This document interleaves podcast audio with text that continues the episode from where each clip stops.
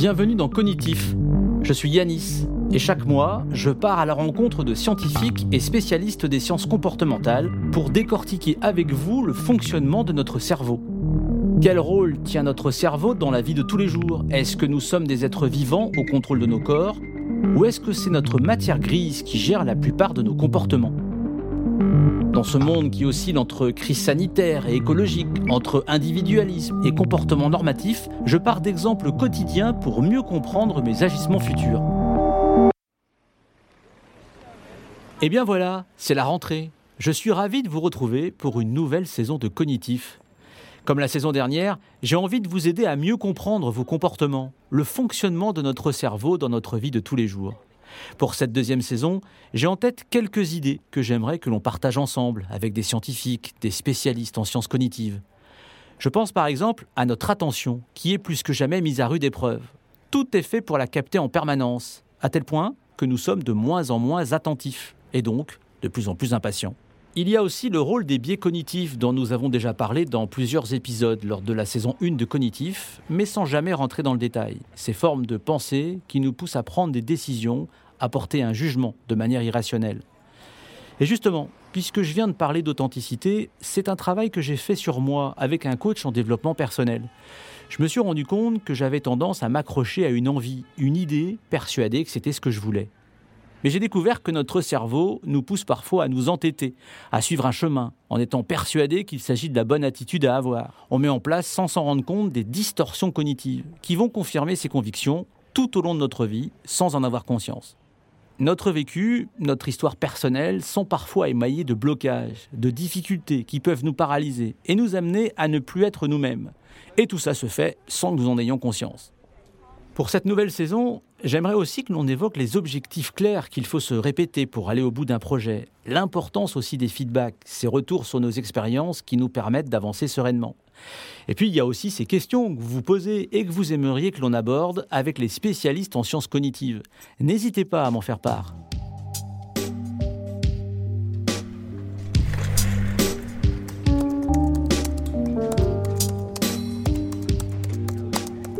Vous avez peut-être, comme moi, repris le travail après quelques semaines de pause estivale. Ou alors, vous faites partie des chanceux qui sont toujours en vacances. Mais alors, est-ce que cet été tant attendu a été aussi bénéfique que nous l'aurions voulu? Vous vous souvenez, au mois de mai, dans l'épisode 5 de Cognitif, j'avais échangé avec le docteur en neurosciences Gaëtan de la Vidéon sur l'incertitude. Il nous expliquait pourquoi le doute embrouille notre cerveau, pourquoi il est si difficile de s'organiser dans les périodes d'incertitude et quelles en sont les conséquences pour notre cerveau au quotidien? Trois mois après, autant vous le dire, j'ai l'impression que ça n'a pas vraiment changé. D'habitude, les congés estivaux sont synonymes de laisser aller, de chaleur, de rencontres, de longues soirées entre amis près de la plage. Pourtant, je dois vous avouer que j'ai bien eu du mal cet été à lâcher prise. Il faut dire que cette pandémie qui s'accroche à nous depuis plus d'un an ne nous a laissé aucun répit. Et dès le début des vacances, les choses avaient plutôt mal commencé avec le débat sur le pass sanitaire, les incertitudes sur son application, alors qu'une grande partie des Français étaient déjà partis en vacances ou avaient déjà programmé des congés à l'étranger. Avec le variant Delta, ce sont encore nos relations sociales qui en prennent un coup. Au travail, c'est la même chose. Nous sommes des êtres sociaux. Nous avons besoin de communiquer en face à face. Notre cerveau sait mieux décoder la communication lorsque nous sommes l'un en face de l'autre. Nous avons besoin de décrypter ce que l'on appelle le langage non verbal. Toutes ces petites expressions qui nous permettent d'interpréter les relations et débouchent sur plus ou moins d'affinités. Avec le télétravail, ce lien social s'est dégradé. Les visios, l'utilisation à outrance des mails, des messageries, des réseaux sociaux, ce n'est pas la même chose qu'une relation directe. Et puis, il faut aussi bien choisir son moyen de communication pour échanger. Ça améliore les interactions sociales. Par exemple, quand c'est urgent, n'envoyez pas un mail, passez un coup de fil. Pour ce premier épisode de la saison 2 de Cognitif, je m'intéresse à la qualité du lien social. Et pour ça, je reçois Emma Villarem, que vous avez déjà entendu dans un épisode sur le rapport entre santé mentale et urbanisme. Emma Villarem est docteur en neurosciences cognitives et elle a cofondé City, une agence collaborative de conseil et d'études associant expertise urbaine et comportementale. Je suis Yanis et bienvenue dans Cognitif, saison 2. Alors, euh, au travail, en fait, euh, on peut en effet supposer que le lien social a été malmené pour une raison et que la distance a entraîné une sorte de, euh, focus de nos interactions sociales sur les échanges professionnels et a gommé toute la partie informelle qui arrive normalement, spontanément au bureau. La fameuse discussion de la machine à café ou du matin ou du soir quand on se croise inopinément dans les couloirs.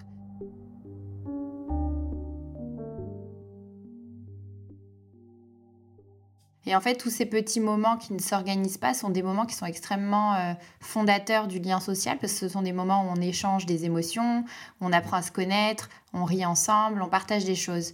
À distance, euh, il est devenu beaucoup plus difficile de recréer ces moments euh, parce que l'informel doit du coup être organisé.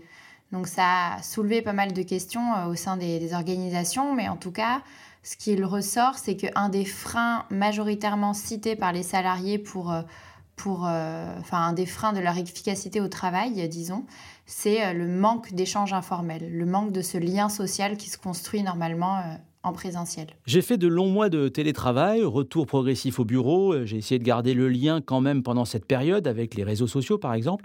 Si je te suis bien, je n'ai pas pu me retrouver aussi facilement autour de la machine à café avec mes collègues.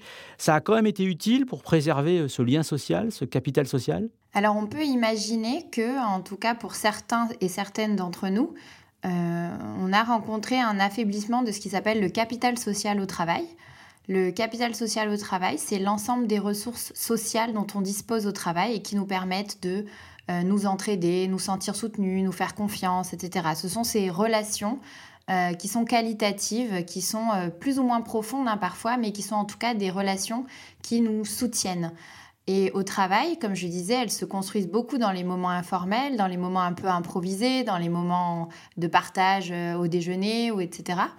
Et à distance, ce capital social, il peut s'affaiblir euh, puisqu'il n'est plus entretenu par euh, ces échanges informels, ces moments de partage, etc. Donc, ce qu'on peut hum, projeter comme impact, c'est que ce capital social au travail, euh, le fait qu'il s'affaiblisse, ça détériore un petit peu euh, notre qualité euh, de relation aux autres, ça détériore un petit peu notre bien-être, parce que néanmoins, ce capital social au travail, enfin au travail et en dehors, hein, on appelle ça le capital social, mais il y a une partie qui est, qui est, qui est notamment construite grâce à nos interactions au travail. c'est un élément déterminant de notre santé mentale et physique. C'est un prédicteur du bien-être. Euh, ça euh, favorise la résilience, ça nous aide à surmonter les obstacles plus facilement, d'être entourés, d'être soutenus, euh, de pouvoir agir ensemble. Et le fait que ce capital au, travail, ce capital social au travail s'amoindrisse, ça peut en tout cas faire que le stress vécu est un peu augmenté, que la résistance au choc est un peu diminuée, etc. On a beaucoup dit revenez en entreprise, voir vos collègues, ça va permettre de se retrouver, de mieux communiquer ensemble. C'est pas un peu hypocrite en fait, parce que finalement dans les entreprises en open space, on a les casques sur les oreilles, euh, on envoie même un mail à son voisin de bureau au lieu de lui parler. Alors il y a, deux choses qui peuvent être différentes entre ces interactions euh, virtuelles et les interactions en face à face. Euh, d'une part, c'est ce qu'il s'y joue. si dans tes interactions virtuelles, tu as pu profiter de moments de détente, de moments où vous avez organisé des cafés à distance où on parlait pas de travail, de moments un petit peu plus informels, euh, je, dirais que l'impact euh, négatif, il va être un petit peu minoré. Euh, l'impact négatif dont je parle, c'est celui des interactions à distance. On sait que le cerveau humain, il a évolué dans le face-à-face. C'est les interactions sociales en face-à-face qu'il sait le mieux traiter, décoder, décrypter. pour la simple et bonne raison qu'en face-à-face, on capte à la fois ce que nous dit notre interlocuteur ou notre interlocutrice, mais aussi ses expressions faciales, sa gestuelle, le ton de sa voix, euh, toutes ces informations qu'on appelle non verbales et qui néanmoins nous, importent beaucoup lorsqu'on essaye de comprendre ce que l'autre nous dit, qu'on essaye de tisser une relation de confiance avec lui ou avec elle. Euh, et à distance, en fait, les, les, moyens de communication dont on dispose vont venir dégrader un petit peu le signal social, ce qu'on capte de l'autre. Euh, je vais prendre l'extrême qui est le mail, où on n'a plus du tout d'informations non verbales et on n'a plus que le contenu verbal de ce qui se dit. Euh, du coup, en cas d'ambiguïté, par exemple, euh, on ne peut pas résoudre l'ambiguïté en se reposant sur le ton de la voix de la personne ou sur son expression faciale. Si je te dis deux, deux phrases avec un contenu verbal identique, par exemple, faut que je te parle ou faut que je te parle, Le ton de ma voix va t'aider à résoudre l'ambiguïté du verbal, mais à l'écrit, par exemple, quand on n'a plus du tout ce non-verbal, on peut avoir des ambiguïtés qui deviennent des incompréhensions, voire des conflits. Du coup, ça nous pousse un petit peu à dire que la visioconférence, par exemple, ça va être un moyen qui va euh, minorer ce risque de conflit interpersonnel, puisqu'en visio, on a à, la fois accès aux expressions faciales, un petit peu à la gestuelle, on a accès au ton de la voix, euh, et tout ça nous permet de mieux comprendre l'autre et en général, du coup, d'avoir des relations, euh, des interactions sociales plus qualitatives.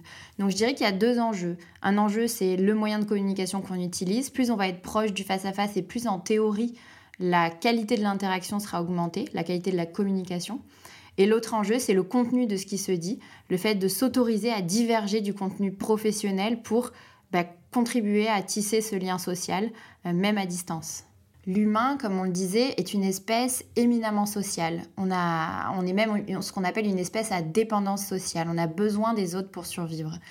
Ce, cet appétit pour les interactions sociales, il, euh, c'est lui qui, qui, est reflété par le fait qu'on bénéficie tant du capital social, qu'on se sent mieux, en meilleure santé physique et mentale lorsqu'on en est entouré euh, de gens euh, de, enfin, dont on a confiance et qui nous font confiance. Donc je dirais qu'en théorie, en tout cas, l'isolement, c'est quelque chose qui est néfaste pour l'humain. C'est quelque chose qui va augmenter les, impacts délétères sur la santé mentale. Euh, et donc, ce qu'on fait pour casser cet isolement, pour le rompre et pour construire le capital social, c'est dans le bon sens. Et je dirais qu'en effet, il vaut mieux avoir des interactions sociales à distance que pas d'interactions sociales. Pour certains, hein, ça peut suffire complètement, ces interactions sociales à distance. Certains peuvent tout à fait y trouver leur compte. Euh, mais je dirais qu'en moyenne, on bénéficie au maximum des interactions sociales lorsqu'elles se passent en face à face.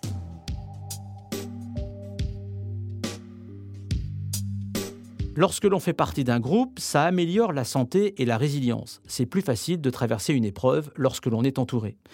Pour Emma Villarem, ça serait une bonne idée d'inscrire le lien social dans l'emploi du temps des salariés. Plusieurs études ont révélé l'activation d'une région de notre cerveau appelée amygdale lorsque l'on perçoit une personne d'un autre groupe. Cette région est notamment connue pour son rôle dans la détection de menaces dans l'environnement. C'est aussi cette région qui s'active lorsqu'il y a un danger ou alors quelque chose qui nous séduit. Elle va réguler nos émotions lorsque l'on verra une personne pour la première fois ou lorsque l'on sera face à une personne n'appartenant pas à notre groupe. Il est important de connaître ces mécanismes pour avoir bien conscience de la façon dont nous percevons cette nouvelle rencontre.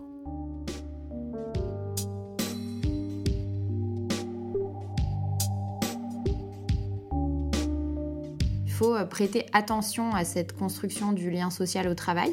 Ce n'est pas quelque chose de secondaire. On a souvent pensé euh, eu pensé en tout cas que c'était une sorte de bonus de pouvoir avoir des relations qualitatives au travail. Moi, je suis convaincue du contraire. Je pense que avoir des relations qualitatives au travail, pouvoir presque tisser des liens d'amitié avec les gens avec qui on travaille si on le souhaite, euh, ça reflète un climat extrêmement bienveillant. Euh, même si ce mot peut paraître creux, je pense que c'est un mot qui a qui a perdu de son sens euh, à tort.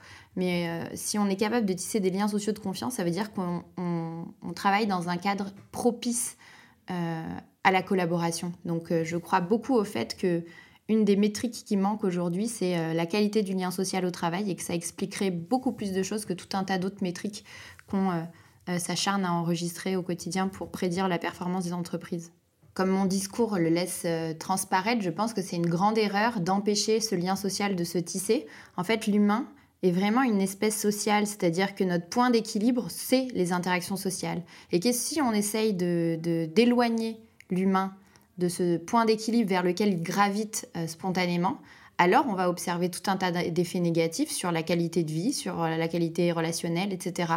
ce lien social, il va nous servir dans tout un tas de, d'étapes de, de, notre vie, de notre journée même.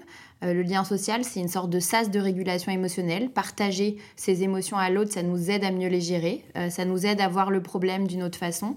Euh, partager avec l'autre dans l'intelligence collective, par exemple, dans des moments un petit peu plus informels, ça peut permettre de trouver des solutions à des problèmes. On sait que ces moments un peu de pause du travail, c'est des moments où le cerveau va incuber des solutions. Et donc avoir ces moments, ces bulles un petit peu où on, peut s'extraire un petit peu de son temps de travail. Euh, c'est des choses qui sont très précieuses pour la qualité du travail, la créativité, etc. Donc euh, je pense que c'est une grande erreur d'empêcher d'empêcher, même si c'est pas volontaire, hein, mais quelque part d'organiser le travail de façon à ce que ces moments-là euh, de, de, création du lien social soient empêchés. Je pense que c'est une grande erreur. Il y a des données qui montrent que ce sont les entreprises où les équipes vont bien, où ont des belles relations euh, sociales de qualité. Ce sont ces entreprises où, qui, qui prospèrent en fait. Euh, ça fait complètement sens hein, si un individu est capable au travail de trouver du soutien il va aussi euh, mieux vivre son travail quelque part, euh, mieux pouvoir gérer les difficultés, les gérer potentiellement à plusieurs, recevoir de l'aide lorsqu'il en a besoin, etc. Donc euh, je pense que c'est un grand enjeu que celui de permettre à chacun et chacune qui le souhaite de tisser ce lien social au travail. C'est quelque chose qui est très bénéfique à la fois pour pour la santé mentale, hein, euh, tout un tas de pathologies qui sont aggravées lorsqu'on n'a pas ce contact social régulier de qualité. Euh, pour l'impact cognitif aussi, hein. par exemple, je parlais de la régulation émotionnelle, être capable de discuter avec un collègue 30 minutes une fois par semaine de ses difficultés, ça aide d'une part à, les gérer, mais d'autre part, ça renforce l'engagement au travail, ça renforce euh, même les performances. Donc, euh, si on devait aller sur ce, si tous les autres arguments ne suffisent pas pour convaincre de l'importance du lien social au travail, il y a aussi évidemment des arguments de performance. Euh, les équipes qui se sentent bien, qui travaillent bien ensemble, ce sont des équipes, ben, du coup, où la qualité de la collaboration est améliorée et donc de la production. C'est pas si, pas si automatique que ça. Hein. On sait qu'on a un cerveau qui fonctionne dans ce qu'on appelle le nous versus eux. Euh, un cerveau qui fait euh, très spontanément euh, ce qui s'appelle la catégorisation sociale. Quand on rencontre quelqu'un, notre cerveau le, le met quelque part dans, lui colle lui colle une étiquette en fait. Est-ce que cette personne elle est comme moi ou pas? Et ça, ça va pouvoir conditionner après la perception que l'on a des autres, de leurs opinions, de leurs actions, etc. Pour autant, bien, même si cette, cette cohésion d'équipe elle n'est pas automatique, c'est quelque chose pour lequel le cerveau a une, appétence particulière. Donc si on crée les conditions pour que quelqu'un puisse entrer dans un groupe, il va y entrer, le cerveau va, chercher à appartenir au groupe très fort, puisque le groupe, c'est la survie, puisqu'on est une espèce sociale, comme je l'ai dit plusieurs fois. Euh, euh, donc il faut pas juste attendre que ça se passe non plus, hein. il faut, comme je le disais, euh, chérir un petit peu les conditions de travail qui vont faire que le lien social va naître et va prospérer. C'est très important pour, à tous les points de vue. Je rebondis sur ce que tu viens de dire. Tu parlais notamment du flicage des salariés. Euh, c'est aussi pour ça que pour certaines entreprises, le télétravail a été vécu comme l'impossibilité de contrôler les salariés. C'est une mauvaise idée? Fliquer, surveiller, ça n'améliore pas le bien-être des salariés, l'efficacité des salariés? Ben, Je dirais que dans un monde en présentiel, ce lien social, si il n'y a pas de flicage des salariés, ils trouvent la place de se faire au moment du déjeuner, au moment des pauses café, euh, à l'apéro après le, travail, etc. Ils trouvent normalement, enfin en tout cas, en général, ils trouvent, euh, ils trouvent, ils créent ses sas lui-même. Euh, enfin, les, individus créent eux-mêmes les sas si s'ils bénéficient d'un contexte propice, c'est-à-dire un endroit où on ne va pas les surveiller de façon à être sûr qu'ils passent chacune de leurs minutes au travail dans de la productivité au sens strict.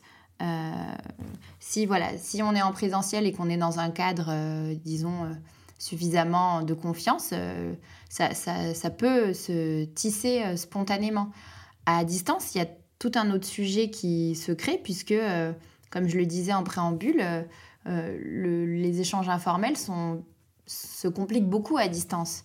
Et donc, je pense qu'une solution peut-être, en tout cas à expérimenter pour chaque équipe. Hein. Il n'y a pas un format qui va convenir peut-être à chacun et chacune, mais euh, de créer des moments dans l'agenda. Ça peut être une heure par semaine, un petit déjeuner une heure par semaine ou, un goûter une heure par semaine ou, ou, un autre format qui conviendrait aux équipes en question, où on ne parle pas de travail, où on se demande comment on va et où on s'écoute tout simplement. Euh, je pense que ça pourrait faire du bien à beaucoup de gens qui n'en bénéficient pas aujourd'hui. Euh, de, pouvoir euh, profiter de ces moments-là qui sont fondateurs en fait pour le lien social. Et à distance, ça, ça prend tout son sens que de vouloir un petit peu réinstaurer ces temps dans les emplois du temps puisque euh, il ne se crée plus si spontanément qu'avant. Donc, nous avons un cerveau social. Alors du coup, le fait d'avoir été en télétravail aussi longtemps, est-ce qu'il faut s'attendre à ce que les choses soient un peu plus compliquées au retour au bureau? Oui, il y a fort à parier que ça va avoir une incidence. Je pense que les équipes qui ont su créer ces moments dont je parle, et il y en a beaucoup, hein, euh, sont des équipes qui ont mieux, euh, mieux vécu tout ce moment-là, même s'il était difficile. Euh, en revanche, les équipes qui n'ont pas du tout réussi à créer ces moments-là, les managers ou les équipes qui n'ont pas su créer ces moments-là se sont souvent rendus compte que c'était des moments manquants. il nous est arrivé régulièrement de avec des équipes ou des managers qui nous disaient bah non, nous, on n'a pas réussi à créer des moments informels, on n'a pas réussi à prendre ces temps-là. Euh, et, on, et on voit que ça nous a manqué. Donc je pense qu'il va y avoir des prises de conscience sur ce sujet-là, euh, le sujet du lien social.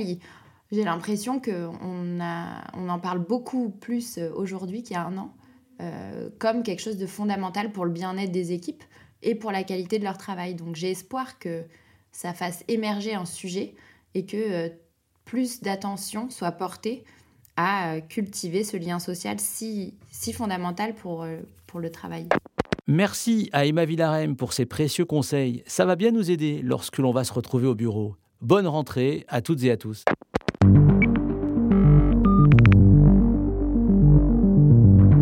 Retrouvez toutes les sources citées dans la description de cet épisode.